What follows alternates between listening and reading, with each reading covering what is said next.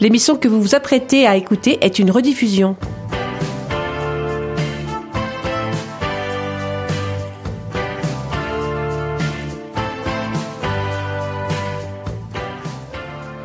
Boa tarde à vous tous, chers auditeurs et auditrices. Bienvenue dans l'émission hebdomadaire Rencontre lusophone, proposée par Radio Résonance sur la fréquence 96.9. Une émission que nous avons choisi de rendre accessible à tous, tous les samedis de 18 à 19 heures, puisque c'est en français que nous vous parlons de notre autre culture, la culture lusophone. Ce soir, j'ai le plaisir de vous présenter tout seul cette émission avec Manu et la technique, car Hélène est partie au Canada et à New York. Salut Mani, tudo ban cotido? Oui, bonjour Jean-François, ça va bien? Ça va, ouais oui. Eh oui, on est tout seul aujourd'hui. Ça va, t'es pas trop crispé? Hum, Non, ça va. Ça ouais. va aller? Bon, on va essayer de se débrouiller. Hein. On est entre hommes ce soir. eh bien, ce soir, Manu, on va vous parler du film Capas Negras, Cap Noir, et tout sur la vie d'une grande dame de la chanson au Portugal. Vous en saurez plus tout à l'heure. Tendez bien vos oreilles. Mais avant de commencer, voici le billet d'humeur du jour, de la patte d'Hélène et avec sa douce voix. Tu es prêt, Manu? Prêt Qu'est-ce que les mots magiques? Et Bora, je crois, hein, Bora, c'est ça. Hein On y va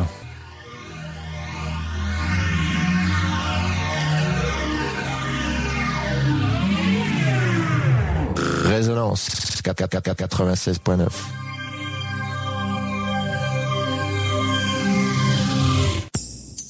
Sur Rencontre lusophone, on n'est pas à l'abri d'un coup de gueule ou d'un coup de cœur. C'est la petite chronique. C'est la petite chronique. Mon billet d'humeur du jour est un hommage à ma deuxième langue, le portugais. À travers cette émission, il y a quelques mois, on s'est déjà longuement penché sur les subtilités de la langue. Mais l'été approchant à grands pas, je tenais à réitérer ici quelques petits conseils pour vous Français qui avez décidé d'aller faire un petit tour au Portugal. Parce que j'entends souvent des gens me dire qu'ils auraient bien aimé aller en vacances au Portugal, mais qui hésitent de peur de se retrouver confrontés à une barrière linguistique infranchissable. Alors vous le savez déjà, oui, le portugais est une langue latine au même titre que le français. Il serait donc en théorie assez facile pour vous, français, de le comprendre. En théorie, oui, mais en pratique, les choses sont un peu différentes. En fait, ce qui est facile à comprendre, c'est lorsque l'on lit le portugais. Plein de mots ayant la même racine, on peut s'en sortir sans trop de problèmes. Par contre, là où ça se corse, c'est à l'oral. Toutefois, rassurez-vous, lorsque vous irez au Portugal, vous vous apercevrez assez rapidement que beaucoup de Portugais parlent français. Certains le parlent d'ailleurs très bien, au point de maîtriser parfois la grammaire, même mieux que certains d'entre nous. Mais évidemment, loin de moi l'idée de vous encourager à aller au Portugal sans même prendre la peine d'apprendre quelques mots, sous prétexte que beaucoup de locaux parlent notre langue. S'il vous plaît, ne jouez pas le jeu de certains anglophones qui, sous prétexte que leur langue est la première parlée au monde, ne se donnent même pas la peine d'essayer. Mais pour autant, il serait vraiment dommage de vous priver de superbes découvertes au Portugal juste par crainte de vous retrouver bloqué par la langue. La langue ne devant être en aucun cas un élément bloquant pour voyager, que ce soit au Portugal d'ailleurs ou n'importe quel autre pays. Aujourd'hui, en plus, la technologie met à notre disposition des tas de moyens pour s'exprimer et se faire comprendre. Dictionnaire de poche, traducteur sur smartphone, etc. Enfin, il y en a plein d'autres. Et à défaut, même, on peut toujours se faire comprendre par la gestuelle comme autrefois. Toutefois, c'est toujours bien d'apprendre les mots de base tels que bonjour, au revoir, merci, s'il vous plaît, et quelques phrases qui sont toujours utiles en vacances. C'est pas très compliqué et moi je vois ça comme une marque de respect vis-à-vis de la population de l'endroit dans lequel on se rend. Même si ce n'est pas grand chose, ça permet de se sentir un tout petit peu plus à son aise. Et puis croyez-moi, même si vous ne prononcez pas les mots à la perfection, les Portugais apprécieront que vous fassiez l'effort de parler leur langue et seront plus enclins à faire un effort à leur tour et à vous fournir plein de précieux conseils. Voici quelques basiques qui vous seront utiles. Et pour commencer, pour dire bonjour, il faut savoir que ce n'est pas le même mot suivant l'heure de la journée. Le matin, il faut dire bon dia, l'après-midi boa tarde et le soir boa noite. Pour dire au revoir, on dira adeus, A-D-E-U-S, que l'on dit adeus. Pour dire s'il vous plaît, si vous avez le choix entre por favor ou se favor. Mais si la prononciation de la deuxième version vous paraît trop compliquée, ne vous embêtez pas, rabattez-vous sur le por favor, ça ira très très bien. Pour le merci, si vous êtes un homme, vous direz obrigado avec un O, et si vous êtes une femme, vous direz obrigada avec un A. De rien se dit de c'est tout simple. Voilà, c'est à peu près tout. C'est sûr qu'avec ça, vous ne tiendrez pas une conversation entière, mais vous pourrez déjà entrer en contact avec les Portugais. Alors, après, il n'y a plus qu'à.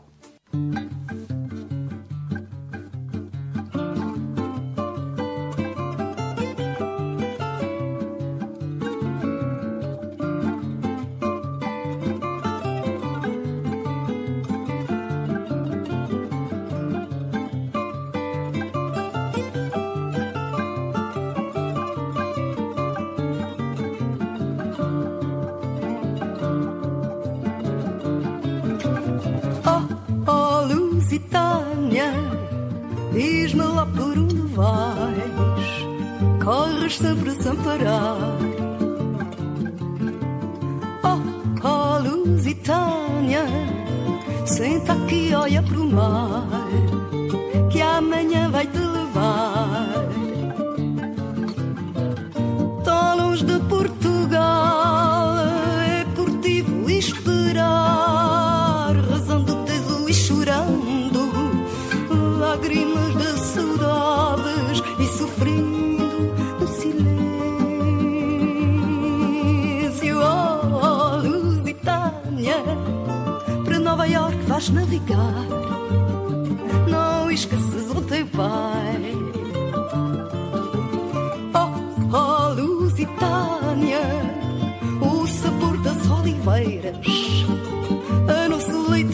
Oh. of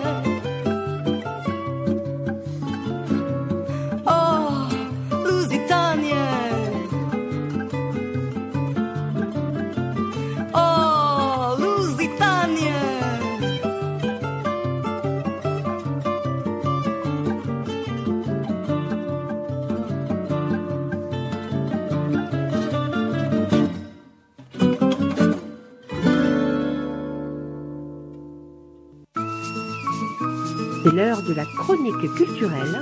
de. Alors dis-moi, Jeff, de quoi euh, vas-tu nous parler ce soir? Aujourd'hui, je vais vous parler du film Capas Negras de 1947. Écoutons le générique.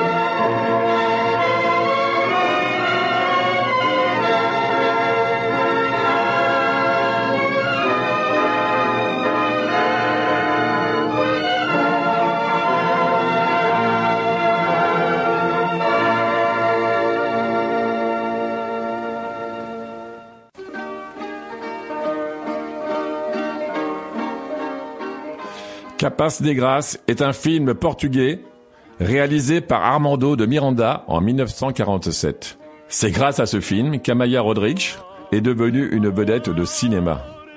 Ce film détient le record d'affluence dans les salles portugaises. Même à ce jour, il bat toujours les productions actuelles et récentes. Le film débute dans une taverne où un groupe d'étudiants en fin d'études se remémore leurs années à l'université. L'un des étudiants, José Duarte, entame une chanson, un fado dans le style Coimbra. La nièce de l'aubergiste, Maria Lisboa, lui répond avec un fado dans le style de Lisbonne. L'intrigue se concentre sur la romance entre les deux tourtereaux et la musique, omniprésente, se réduit à un duel musical entre les deux styles de chansons nationales portugaises.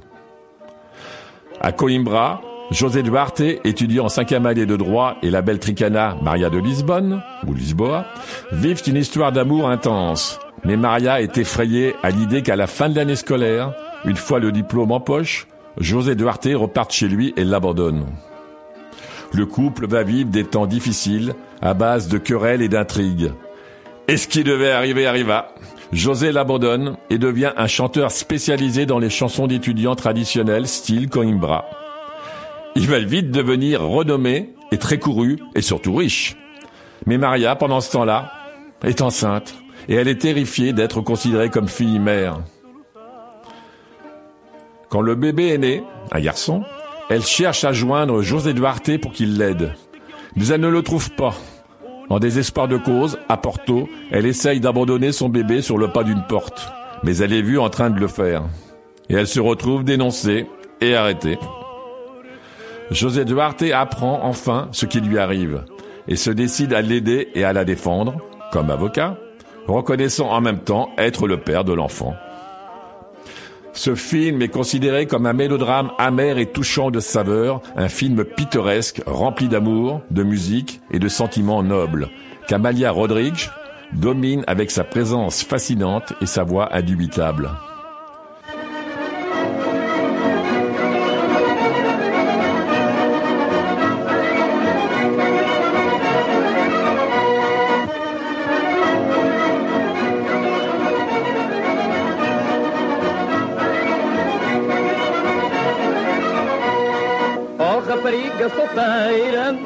Toma atenção no que digo.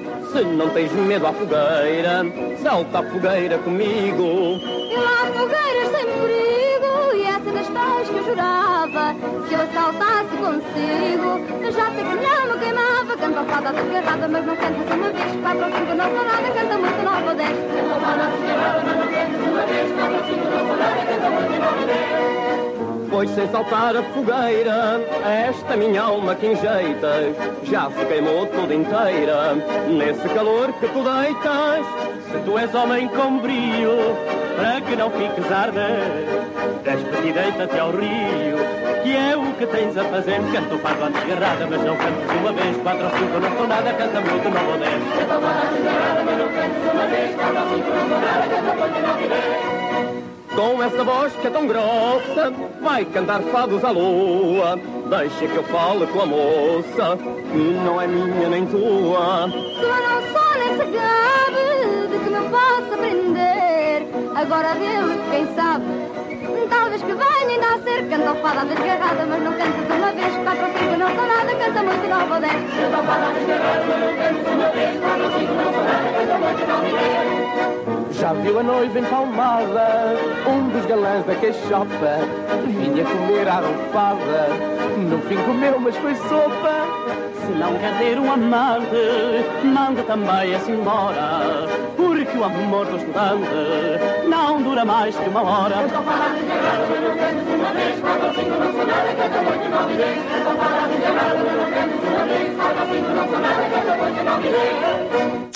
Je voudrais juste préciser que les quatre premières chansons sont tirées de ce film Capas des Grâces.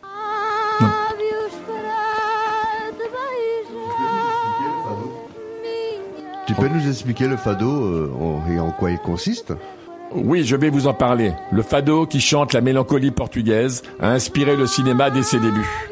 Mais la rencontre entre ces deux arts a surtout été symbolisée par la carrière d'Amalia Rodrigues. Rappelons la définition du fado. chant populaire portugais, à la fois plaintif et passionné, accompagné à la guitare et dont les paroles sont le plus souvent une invocation au destin. Écoutons Amalia qui nous l'explique en français, qu'elle parlait très bien d'ailleurs. On ne peut pas expliquer le fado, c'est on le sent. C'est comme l'amour.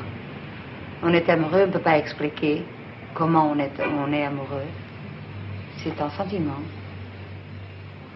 Et c'est un sentiment qui n'exprime que l'amour, le fado? Oh non, je- moi je, je n'ai pas dit que le, le fado c'est, euh, c'est l'amour. C'est un sentiment, c'est quelque chose, c'est... euh, vous savez, euh, le, le- le peuple, le- les gens qui, qui est pauvre, et, et- comment dire, c'est une espèce aussi de complainte. Tout le monde qui, qui, qui souffre, et ils ont envie de pleurer. C'est, c'est notre façon portugaise de, de, de nous complaindre. Selon Tiago Batista, conservateur de la Cinémathèque portugaise à Lisbonne, les liens entre le fado et le 7e art sont nés dès l'apparition du cinéma muet. À cette époque, la projection de certains films portugais était accompagnée par des musiciens de fado. Dès les années 30, les cinéastes recrutaient souvent leurs acteurs dans le milieu du fado, qui servait également de cadre au scénario de nombreux films. Le premier film parlant portugais, 1931, est juste dédié à Maria Severa, la première chanteuse de fado à avoir connu la célébrité au 19e siècle.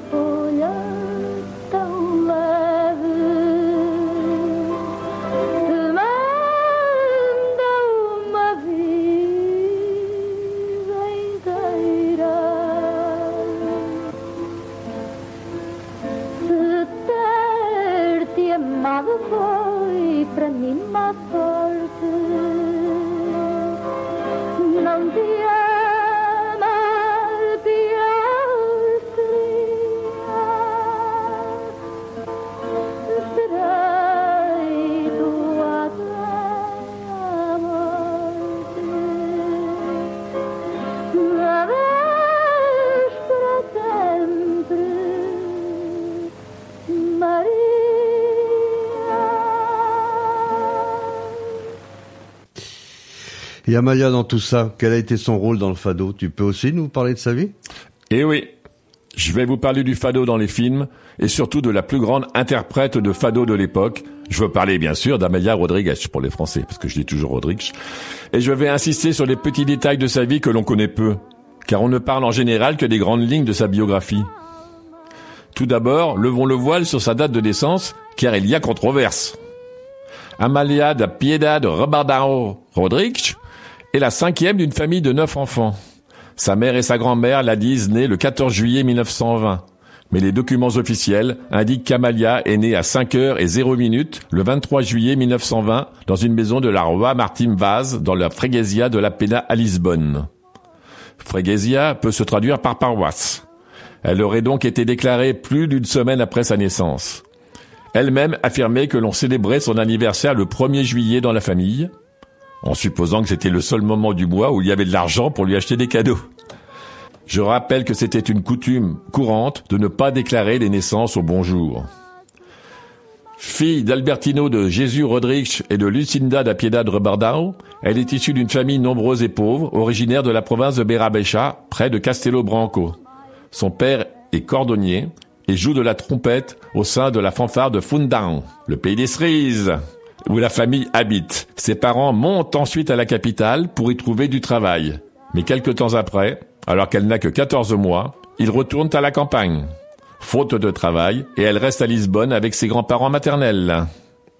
À noter que sa sœur cadette, Céleste Rodriguez, née le 4 mars 1923 à Fondão et morte le 1er août 2018 à Lisbonne, était également une chanteuse de fado.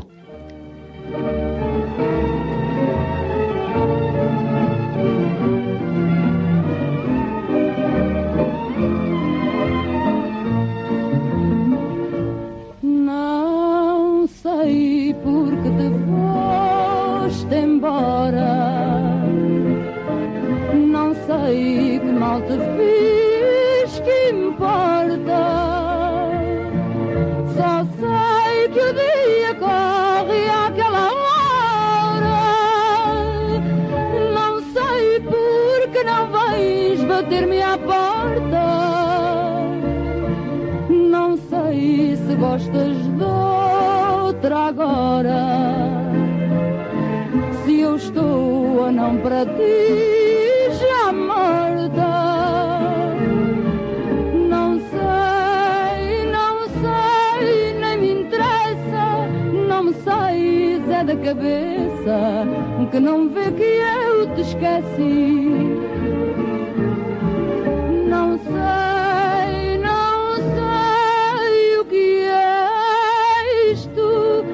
Não gosto e não resisto. Não te quero e penso em ti.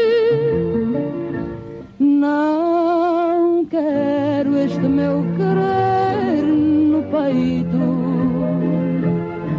Não quero esperar por ti,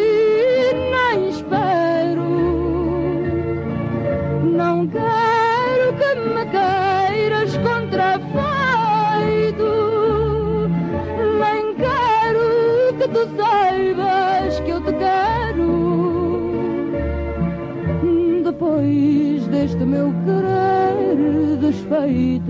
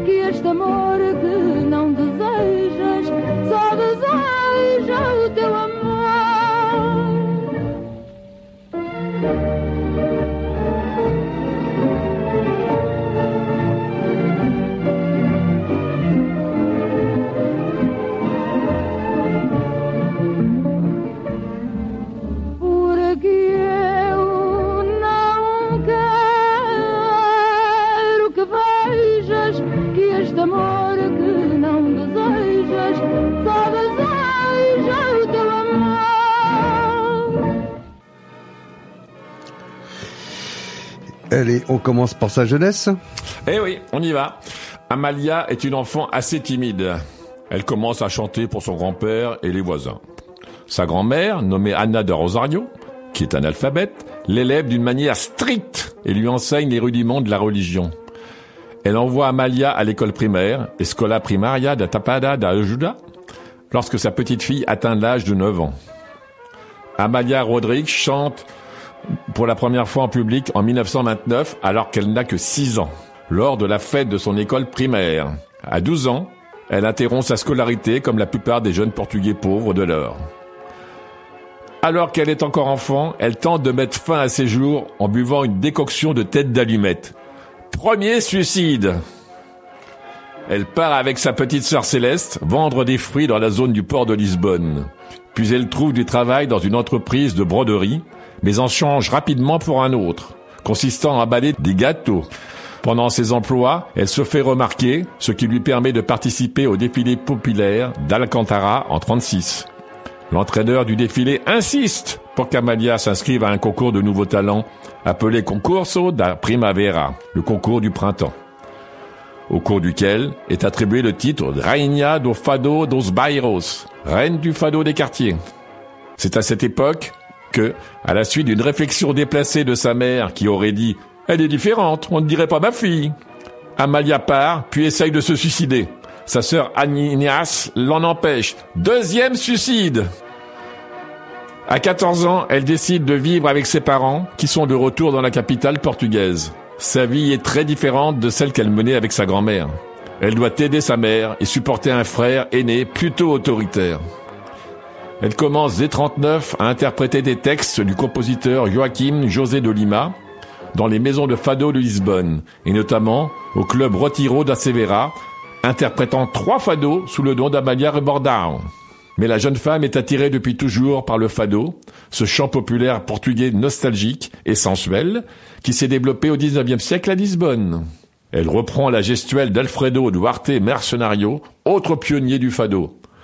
C'est donc figé, les yeux fermés et l'expression comme supplicié que la jeune femme interprète ses chants. Grâce à cela, elle est reconnue comme une fadiste professionnelle et passe immédiatement en tête d'affiche. Sa popularité à Lisbonne s'est considérablement développée pendant la Seconde Guerre mondiale. Peu de mois après, Amalia Rodrigues chante dans d'autres grands clubs de la capitale, comme le Solar de Alegria et le Café Luso. Elle est propulsée parmi les grands du fado, même si c'est une femme d'assez petite taille qui ne mesure que 1m58. Jeu de mots Oh, cantador da noite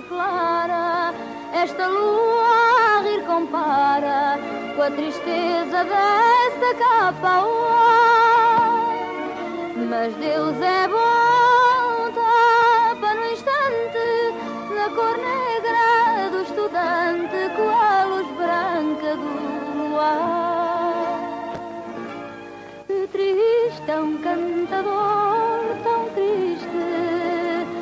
Não cantes a chorar, ó cantador. Se a mágoa no teu peito existe, vem matá-la, não resiste, com certeza, ao meu amor.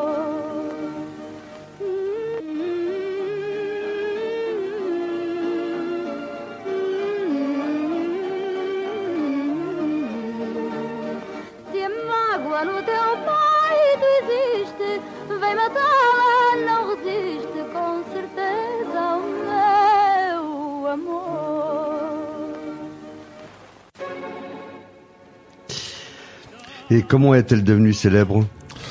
Bah, lors de ce concours, Amalia rencontre Francisco da Cruz, un guitariste alors âgé de 23 ans, avec qui elle se marie deux ans plus tard, en 40. L'union houleuse ne dure pas plus de deux ans. Francisco da Cruz demande le divorce et Amalia décide de se donner la mort devant la fenêtre de celui-ci en avanant de la mortera. Troisième tentative de suicide depuis sa naissance. C'est quand même quelque chose. C'est également durant cette épreuve, le concurso da Primavera, qu'Amalia est remarquée par un spectateur qui la recommande à Georges Soriano, directeur de la Casa do Fado, maison du Fado. L'audition est un succès, mais devant l'opposition de sa famille, Amalia décline l'invitation. Amalia Rodrigues commence à se produire à l'étranger, et notamment pour la première fois, elle se rend en Espagne, plus exactement à Madrid, sous l'invitation de l'ambassadeur Pedro Teotonio Pereira en 42. C'est à l'issue de ce voyage qu'elle découvre son goût pour la musique espagnole et le flamenco. Deux ans plus tard, elle débarque à Rio, au Brésil, accompagnée du maître guitariste Fernando Freitas pour chanter dans le plus grand casino d'Amérique du Sud, Casino Copacabana. Son contrat ne prévoyait que quatre semaines, mais à la suite du succès, il est prolongé à quatre mois. Elle enregistre alors une série de 78 tours pour la maison de disques Continental Records. En 46, elle retourne à Lisbonne. Elle y reçoit une invitation de la 20th Century Fox pour tourner des films à Hollywood. Elle décline la proposition et reste dans le cinéma portugais. Amalia chante pour la première fois à Paris en 49 chez Carrère, une boîte chic, et la même année, elle se fait également connaître à Londres, au Ritz, et deux ans plus tard, en 51, elle chante en Angola, au Mozambique, ainsi qu'au Congo. À partir de 50, au Mexique, elle découvre la ranchera, le chant traditionnel mexicain, qu'elle ajoute à son répertoire. Amalia et sa sœur Céleste commencent à chanter ensemble pendant leurs années sur le port et les marchés, mais à la suite de leur retour du Brésil, après avoir intégré Copacabana Casino, un spectacle en 45, elles suivent un chemin différent, Amalia partant à Paris et Céleste à Casablanca au Maroc. Elles ont l'occasion de chanter encore ensemble dans un café-club de Lisbonne, le Fado Gaibota.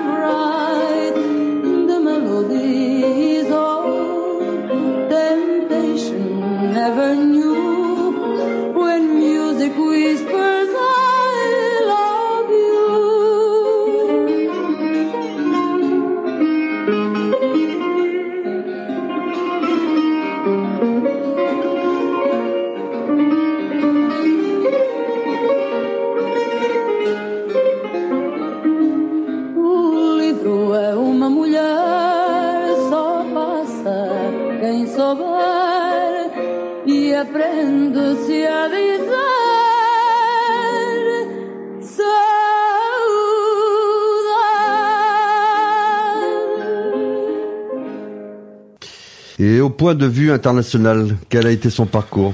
Eh bien, Amalia se rend aux États-Unis en 52. Elle chante pour la première fois dans le club La Vie en Rose, un cabaret new-yorkais en vogue, où elle se produit pendant quatre mois, ainsi qu'au Mocambo à Hollywood en 54, année où elle sort son premier disque. Elle se rend une deuxième fois au Mexique en 55 pour le film Musica de Siempre avec la grande chanteuse française Edith Piaf. En 56, Amalia chante sur la grande scène parisienne de l'Olympia, où elle souffle la vedette aux compagnons de la chanson. On est à la veille de la grande vague de l'immigration portugaise en France. Elle se produit ensuite à l'ABC, à Bobino, dans le quartier de Montparnasse, où elle interprète le grand tube de Charles Aznavour, À y mourir pour toi. En moins de trois ans, elle atteint en France une grande popularité. En 59, elle est consacrée par le magazine Variety quatrième plus grande chanteuse du monde. Et en 61, elle se remarie une seconde fois avec un ingénieur brésilien, César Ciabra, à Rio. Ils n'ont pas d'enfants. Avant de quitter le Portugal, elle annonce qu'elle abandonne sa carrière artistique pour vivre au Brésil à la suite de son mariage. Mais un an après, elle retourne dans la capitale portugaise.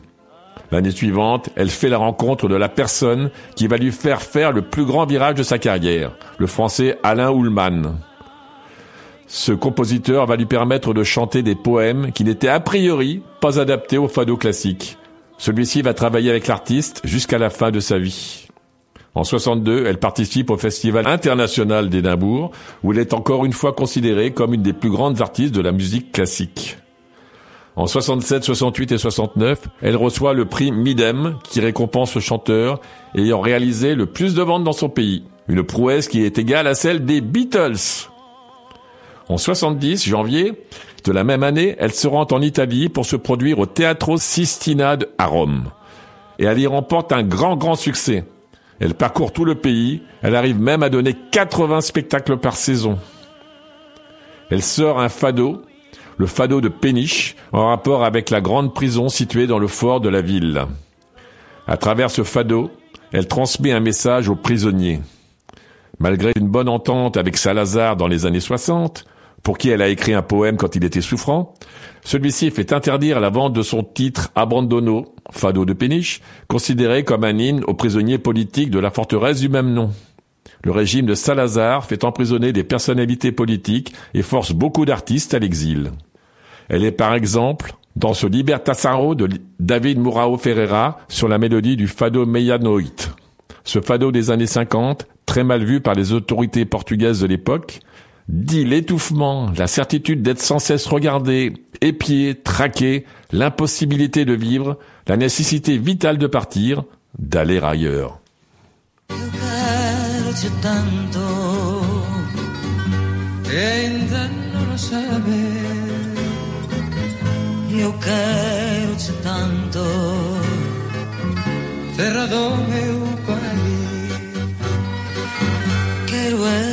senza riveras.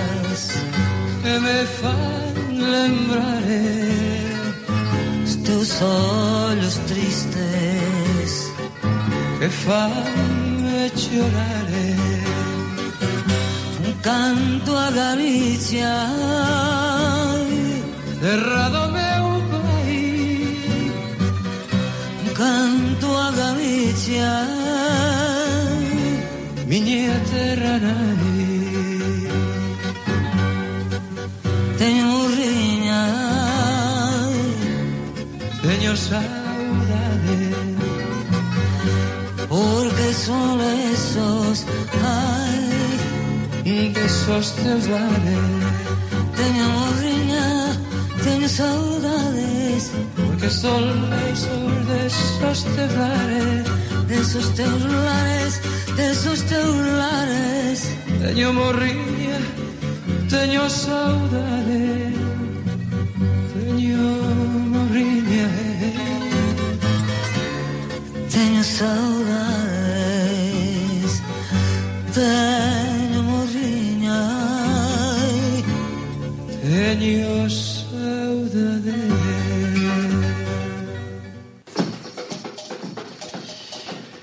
Du point de vue relation avec le régime fasciste, qu'en est-il exactement?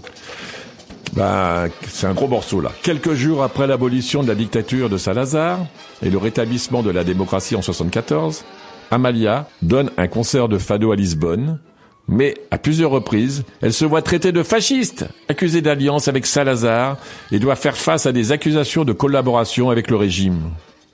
Amalia se voit reprocher par certains d'avoir participé au triple F de Salazar, le fado, Fatima et football, un chant, un miracle religieux et un sport. Trois pôles d'un cercle obscurantiste tracé par le régime autoritaire autour d'une population majoritairement rurale et analphabète.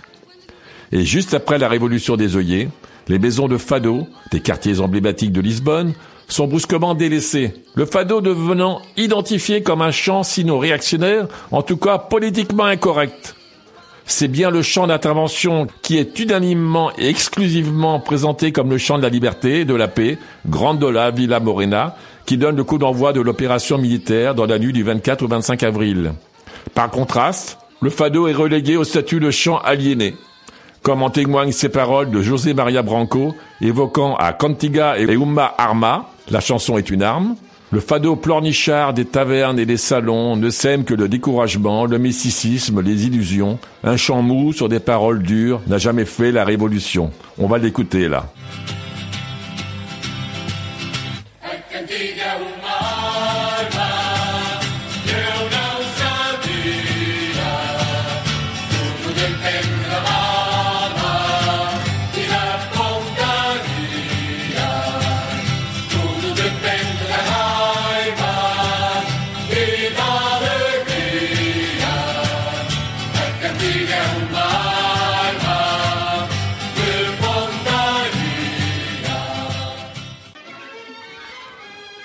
La figure d'Amalia Rodrigues, chanteuse reconnue internationalement, ayant participé à plusieurs cérémonies officielles du régime, et que l'opposition surnomme parfois la dernière caravelle des découvertes, pour son rôle d'ambassadrice est à ce titre emblématique. D'autres pensent qu'elle a collaboré économiquement avec le Parti communiste portugais quand celui-ci était encore clandestin. Mais elle a aussi aidé financièrement les prisonniers politiques et les exilés. Amalia se voit empêchée de continuer à chanter le fado. Les Portugais lui reprochent d'avoir servi la dictature. Même si elle se voit aussi rendre de nombreux hommages, ses liens assez troubles avec le régime du dictateur Antonio de Oliveira Salazar lui valent ses accusations, provoquant une éclipse provisoire de sa carrière et un retrait de la scène. Elle doit attendre que les intellectuels récupèrent le fado pour ressurgir et reste 11 ans dans le silence. Une réhabilitation depuis l'intérieur s'opère au sein des mémoires portugaises, au-delà de la légitimation internationale du fado par des élites culturelles européennes sur le marché des musiques du monde, auprès d'un public non nécessairement lusophone, qui, elle, a commencé dès les années 90. Plusieurs groupes de musique portugaise sont aujourd'hui des allusions à la diabolisation de ce genre musical. C'est le cas du groupe Deolinda, dans leur chanson au titre explicite, au fado Nao et Mao. Le fado n'est pas mauvais. Ai, tristeza, eu jurei nunca mais cantar o fado. Foi por amor que o calei, por amor ao meu namorado. Que o fado é mau, corrompe a alma com demónios manjericos. Santo Antônio, amores vagos, episódios de faca e alidar. Ainda para mais negócio de direita que esta malta aproveita para se vangloriar. Fica aí no teu cantinho, diz-me assim com carinho, meu amor, para não cantar. Meu amor, mas o destino não se roga e fez ouvidos moucos ao que fiz jurar. Aqui me tens a confessar, foi apenas o destino que a cruel pequenino e nos quis vir separar. Tristeza, podem ver quebrada aqui já a promessa. E esta voz cantada é sem fado nem amor que resta. O fado não é mau, um defeito, é um emaranhado de cordões que nos entrelaça ao peito e precisa de ser solto. Corre o risco do sufoco que prende o fado na voz e anda ali com aqueles nós a apertarem na garganta. E é mais rico quem o canta, pobre quem lhe dá prisões. Tu e eu não somos dois, meu amor. Tens de pensar que isto é pegar ou largar. São estas as condições, tu e eu e as canções. Um peito que canta o fado tem sempre dois corações. Et après la révolution des œillets, comment a-t-elle été traitée? Bah, sa voix, bannie du Portugal depuis la Révolution, est portée en triomphe lorsqu'elle résonne à nouveau dans son pays, lors de sa prestation au Coliseu do Recreios de Lisbonne en 85. En 80, Amalia publie Gostava de Ser Quem Era, son premier album inédit en trois ans. Il est composé de dix fados avec des lettres de l'artiste, écrites alors qu'elle souffrait d'une maladie. En 86, elle part à New York, où elle est une nouvelle fois tout près de se suicider en sautant d'un grand immeuble par-dessus le balcon, à la suite d'un moment de solitude. Quatrième suicide Décorée par le président de la République, Mario Soares, en 90, elle fait ses adieux à la scène en 94 et s'installe au Portugal au terme de 60 ans de carrière.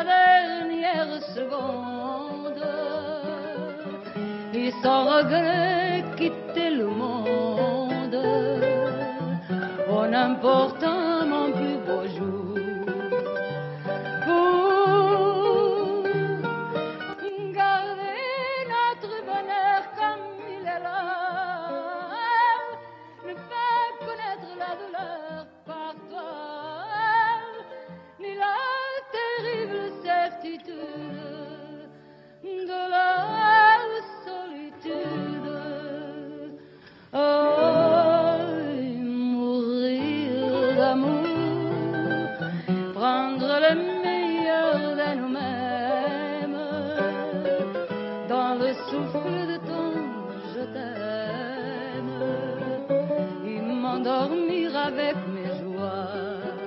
Parle-moi, console-moi. J'ai peur du jour qui va naître. Il sera le dernier peut-être que notre bonheur va connaître. Serre-moi, apaise-moi.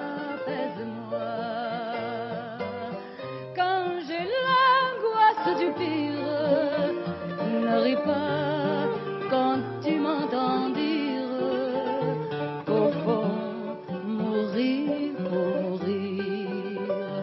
Oh, mourir pour toi, prendre le meilleur de nous-mêmes dans le souffle de ton je et m'endormir avec mes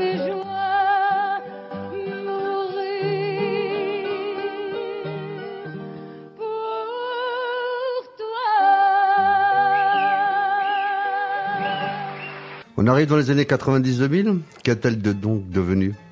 Bah, dans les années 90, elle traverse des problèmes financiers qui l'obligent à se défaire d'une partie de son patrimoine. En 89, elle est reçue au Vatican par le pape Jean-Paul II. En 99, avril, Amalia se rend pour la dernière fois à Paris.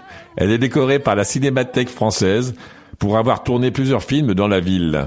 Elle remercie les Français de l'avoir fait connaître dans le monde, car c'est à partir de la France que ses disques ont commencé à être diffusés. En 90 toujours, elle est décorée de la Légion d'honneur et de l'Ordre des Arts et des Lettres par la France, distinction reçue des mains du président Mitterrand. Au fil des années, elle voit mourir Alain Ullmann, son poète, David Mourao Ferreira et son mari, César Seabra, avec qui elle était restée mariée 36 années durant. En 2007, est édité par la maison de disques Valentine de Carvalho, son dernier album, avec des vidéos inédites tournées entre 65 et 75, Segredo. Amalia publie aussi en 97 un livre de poèmes, Versos.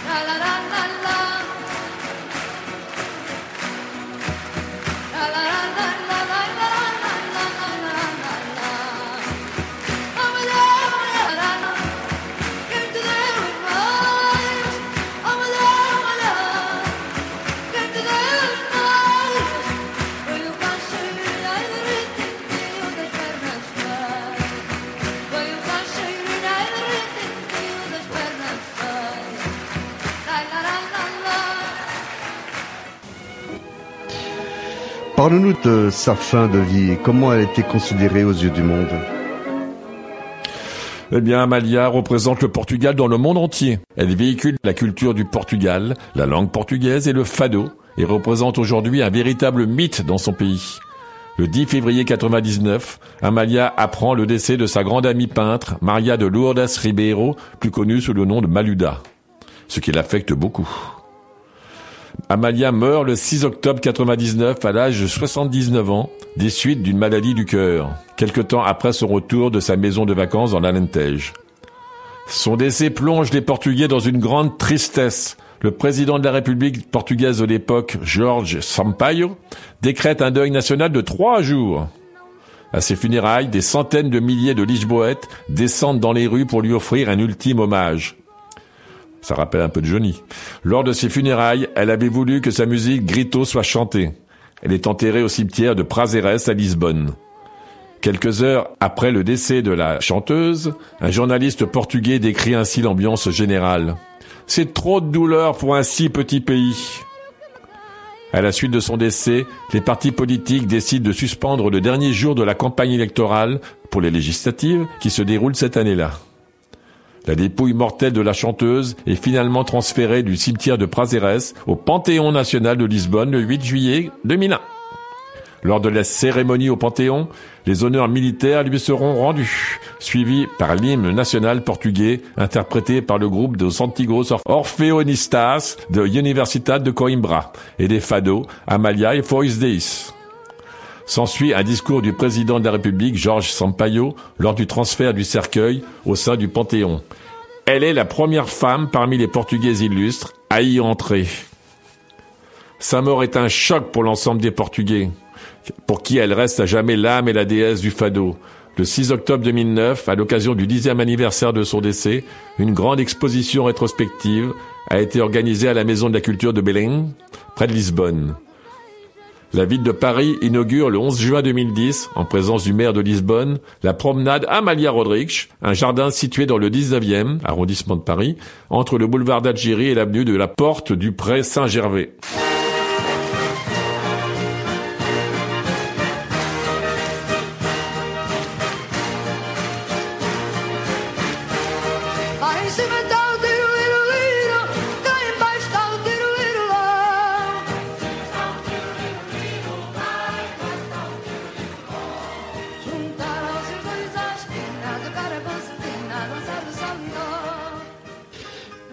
Et pour finir, énumérons un peu les films, séries et pièces de théâtre où elle a joué. Et Eh oui, elle a fait, elle a fait beaucoup de choses. Revenons un peu au cinéma et au fado. Amalia Rodrigues tourne également dans beaucoup de films. Le cinéma international s'est également intéressé très tôt à ce genre musical qui se confond avec l'histoire de Lisbonne. En 56, le cinéaste britannique Ray Milland réalise L'homme de Lisbonne, mais sans Amalia. hein. L'histoire d'un contrebandier international qui fait de la capitale portugaise son quartier général. Amalia fait ses débuts en 46 dans Capas Negras, film resté 22 semaines à l'affiche. On l'a vu tout à l'heure, on en a parlé. Sensuelle, charmeuse, derrière ses immenses châles noirs et ses chants désespérés, Amalia sait aussi se montrer gai, interpréter des chansons joyeuses, danser une rose à l'épaule ou un verre à la main.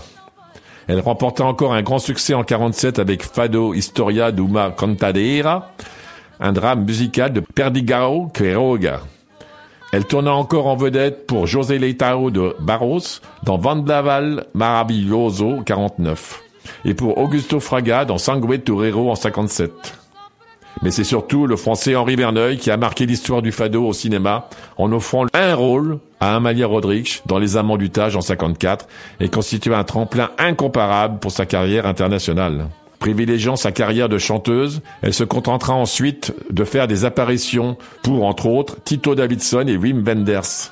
Elle tourne aussi dans des productions télévisées, telenovelas et des documentaires. En 71, elle joue dans la telenovela brésilienne Odeuses Estao Mortos et dans d'autres séries comme en 58 Oceu da Minha Rua et en 68 à Zapateria Prodigiosa. Son succès lui a ouvert des portes au théâtre. C'est en 40 qu'elle obtient son premier rôle dans Orai, Ora Vaitu, au Teatro Maria Victoria.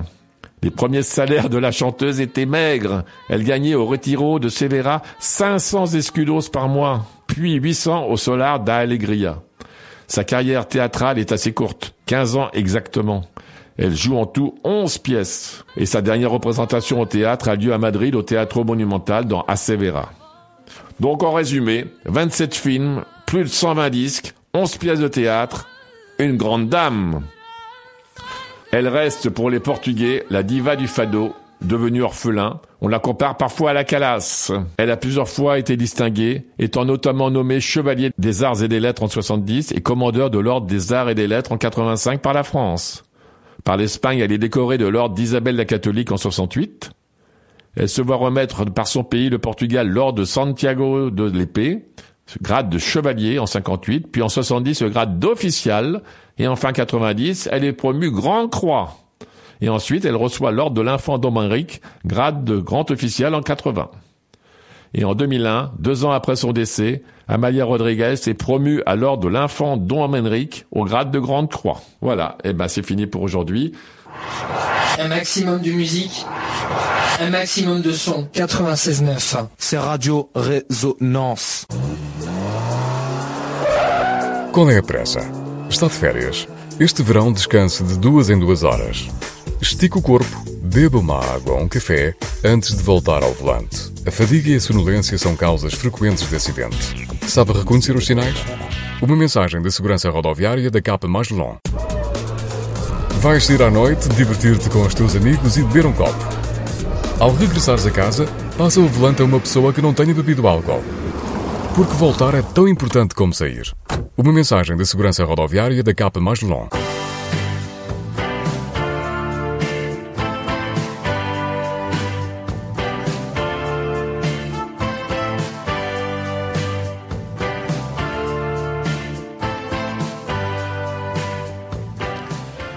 Eh oui, rencontre lusophone se termine, mais pour mieux revenir samedi prochain à la même heure. Merci Manu. Merci, il n'y a pas de quoi. Voilà. Donc euh, rendez-vous ici même la semaine prochaine à partir de 18h. Merci à vous tous de nous avoir écoutés, de nous être fidèles sur cette antenne, mais aussi sur le net. Si vous avez aimé l'émission de ce soir ou si vous souhaitez la réécouter à l'infini, vous pourrez la faire en podcast sur le site de Radio Résonance ou sur notre page Facebook qui porte le nom de cette émission, Rencontre lusophone. Pour l'instant, restez sur les ondes de Radio Résonance, vous y êtes bien. À tes Au revoir tout le monde.